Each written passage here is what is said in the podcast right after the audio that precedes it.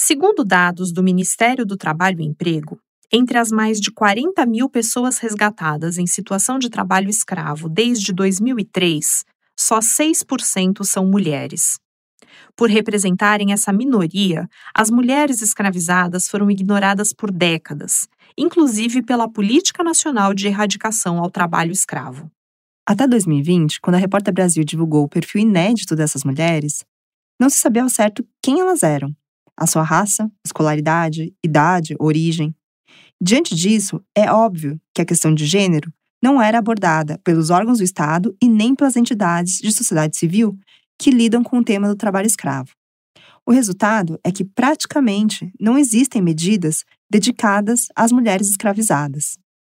Por exemplo, não há políticas específicas para as grávidas ou para as que têm filhos pequenos. Quem acolhe? Que atendimento elas necessitam? Muitas vezes, elas são dependentes financeira e emocionalmente dos homens por quem são escravizadas e agredidas. A condição delas pode ser ainda mais sensível quando são migrantes internacionais, em situação irregular no país. Sem documentação, o atendimento médico, o apoio da assistência social e a matrícula dos filhos nas escolas são negados, ainda que elas tenham direito a tudo isso. É uma situação completa de invisibilidade e opressão.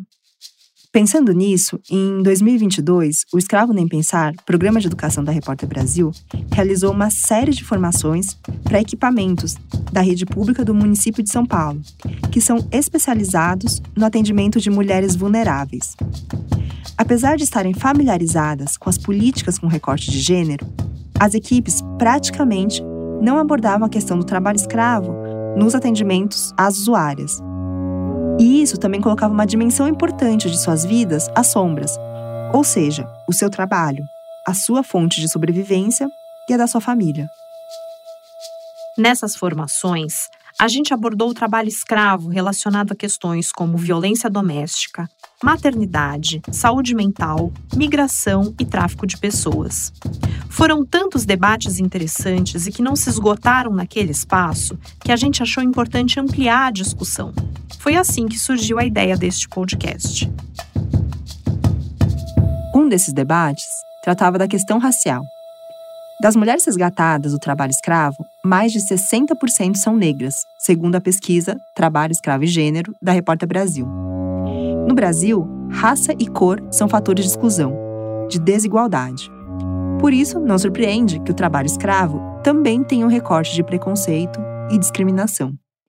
E isso vem também de uma herança histórica do nosso passado escravagista. Tanto é assim que as histórias oficiais deixaram no esquecimento tantas mulheres negras fundamentais pela luta por direitos. Você sabia que ao longo da história houve muitas mulheres que se engajaram na luta abolicionista? O nome deste podcast homenageia uma delas, a Esperança Garcia, a primeira advogada do Brasil uma mulher negra, mãe e escravizada que viveu na cidade de Oeiras, no Piauí.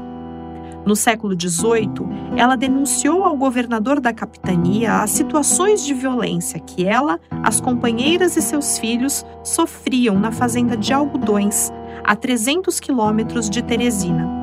Hoje, é considerada um símbolo de resistência na luta por direitos.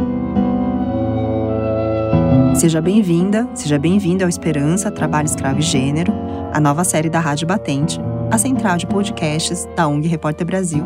Eu sou a Natália Suzuki. E eu sou a Lúcia Nascimento. Nesta temporada, a gente conversa sobre as relações entre trabalho escravo e gênero com mulheres especialistas que abordam essas questões sob diferentes aspectos. Neste episódio, nossa entrevistada é a Raíssa Rosenck Alves, que é pesquisadora e doutoranda em Direito pela Universidade de Brasília. Também autora do livro Entre o Silêncio e a Negação Trabalho Escravo Contemporâneo sob a ótica da população negra. Raíssa, bem-vinda ao nosso primeiro episódio do podcast Esperança, Trabalho Escravo e Gênero. Eu queria começar perguntando sobre as diferenças e as semelhanças entre trabalho escravo e escravidão. Quais as relações a gente pode estabelecer entre essas duas violações de direitos humanos?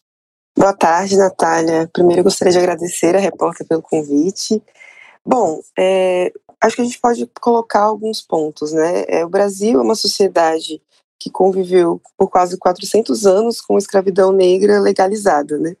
E tudo que a gente entende por organização da sociedade e organização do próprio trabalho tem como parâmetro as relações de escravidão. Então, é, eu acho que é muito importante considerar que esse modelo de relação, por exemplo, de exploração do trabalho, é um modelo que se perpetua. Então, por mais que a gente tenha evoluído no sentido do contrato, no sentido de legislação, se a gente pensar na forma como o Brasil se organiza é, depois da abolição da escravatura, que é considerada uma abolição muito mais formal do que real, a gente percebe que nós nunca tratamos de fato os resquícios dessa escravidão. Né? Então, nós estamos numa sociedade que é muito desigual e que é pautada pela hierarquização das vidas, né? E que nesse contexto nós temos o racismo. Então, acho que de semelhança nós podemos elencar justamente essa questão de uma maior presença de pessoas negras entre as pessoas escravizadas, que ainda são vistas nesse lugar do escravo e da escrava, né? Assim, então, é, eu acho que isso é uma, uma semelhança marcante, apesar da gente saber que não são só pessoas negras, mas mesmo quando a gente pensa pessoas migrantes, por exemplo, que são escravizadas, nós temos muito pessoas racializadas, né? De ascendência indígena, ou mesmo pessoas negras africanas, caribenhas, enfim, acho que esse é um dado importante. E as diferenças são da forma como esses fenômenos é, evoluem ao longo do tempo, né? Gente, nós não estamos falando mais de uma escravidão que é legalizada, pelo contrário, ela é um crime, ela é combatida, mas é, e que vai se transformando conforme o capitalismo vai evoluindo, mas que no fundo partem do mesmo lugar, né? Porque a gente está partindo de um problema que vem lá de trás e que nunca foi devidamente tratado. Raíssa, o nome do nosso podcast homenageia uma mulher que lutou por uma sociedade menos desigual e injusta. Qual a importância de mulheres como a Esperança Garcia na luta por direitos? Primeiro, eu acho que é importante destacar qual a mudança que se tem quando você passa a considerar a Esperança Garcia nesse cenário, né? Considerar que a primeira advogada que o Brasil teve era uma mulher negra escravizada. Né? E esse reconhecimento foi feito pela própria OAB, OAB Piauí. Então, assim, isso muda completamente o que a gente aprende, né? Assim, por exemplo, eu que sou formada em Direito, dentro da faculdade, você mal vê é, pessoas negras dentro da faculdade, principalmente, né?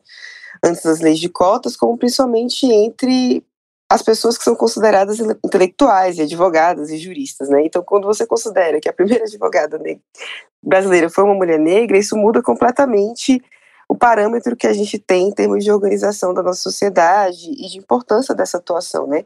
As mulheres negras sempre estiveram envolvidas na organização coletiva negra, né? Se a gente pensa na revolta dos malês na Bahia, por exemplo, as ganhadoras foram figuras fundamentais na organização urbana dessa revolta, né? Elas, elas estavam, eram revoltosas também, ajudaram a organizar e estão presentes em todas as formas que a gente vê coletivas, o próprio Quilombo dos Palmares, por exemplo.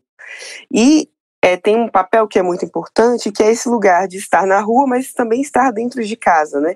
Que é uma categoria que a Patrícia Hill chama de forasteiras de dentro, né? Então, que é você conhecer o fora, mas você ao mesmo tempo estar muito perto da intimidade das famílias, né? E, que, e como isso faz com que elas conheçam muito bem essa realidade, né? Então, eu acho que compreender o papel das mulheres negras nas diversas manifestações coletivas negras, nas irmandades, nas associações, né, as próprias trabalhadoras domésticas, por exemplo, é muito importante para a gente compreender o próprio Brasil, né, e, e, evitar esse apagamento que há em relação ao lugar das mulheres negras na história do Brasil, por exemplo. E Raíssa, trazendo o debate agora para o momento presente, como a atual política de erradicação do trabalho escravo pode avançar no que se refere justamente às questões de gênero e de raça? Bom, nós sabemos que até pouco tempo atrás é, havia um pagamento muito grande do lugar das mulheres no combate ao trabalho escravo, né, enquanto vítimas do trabalho escravo no Brasil, né. Até hoje, se nós pegamos os percentuais, ele vai vai colocar como as vítimas como majoritariamente masculinas, né? Mas a gente sabe que tem muito trabalho sendo invisibilizado aí, né? Se a gente pensa o recente destaque do trabalho doméstico, por exemplo, então que a gente está tratando majoritariamente de mulheres, mulheres e mulheres negras, né? Então, acho que enquanto a gente não centralizar as questões de gênero e raça, pensar a política em termos interseccionais, nós não vamos conseguir de fato erradicar o trabalho escravo no Brasil. Né? A gente precisa entender de fato quem são as pessoas que são atingidas caracterizar melhor essas pessoas e os lugares, assim. Acho que tem muito trabalho feminino sendo invisibilizado ainda, né? Então, como que nós podemos trazer isso à tona, né? E eu, particularmente, entendo o combate ao trabalho escravo contemporâneo como uma medida também de reparação à escravidão negra que foi abolida em 1888. Né? Porque como se a gente está pensando numa espécie de continuidade, ainda que a gente não trate um fenômeno que é igual, nós ainda estamos pensando em medidas que visam retratar esse fenômeno, né, que se perpetua de diversas formas na sociedade brasileira. Raíssa, queria agradecer a nossa conversa hoje, a sua participação no programa, e queria agradecer também todo mundo que acompanhou esse episódio. No site da Repórter Brasil, você pode encontrar o doutorado da Raíssa, algumas referências sobre a história da Esperança Garcia e a pesquisa da Repórter Brasil sobre trabalho escravo e gênero. Na semana que vem tem mais e a gente trata sobre violência doméstica e casos de trabalho escravo, conversando com a assistente social Rosilene Pimentel. A gente convida você também a ouvir os outros podcasts da Repórter Brasil, nas principais plataformas de áudio, no YouTube ou então no site repórterbrasil.org.br barra Rádio Batente. Até a próxima!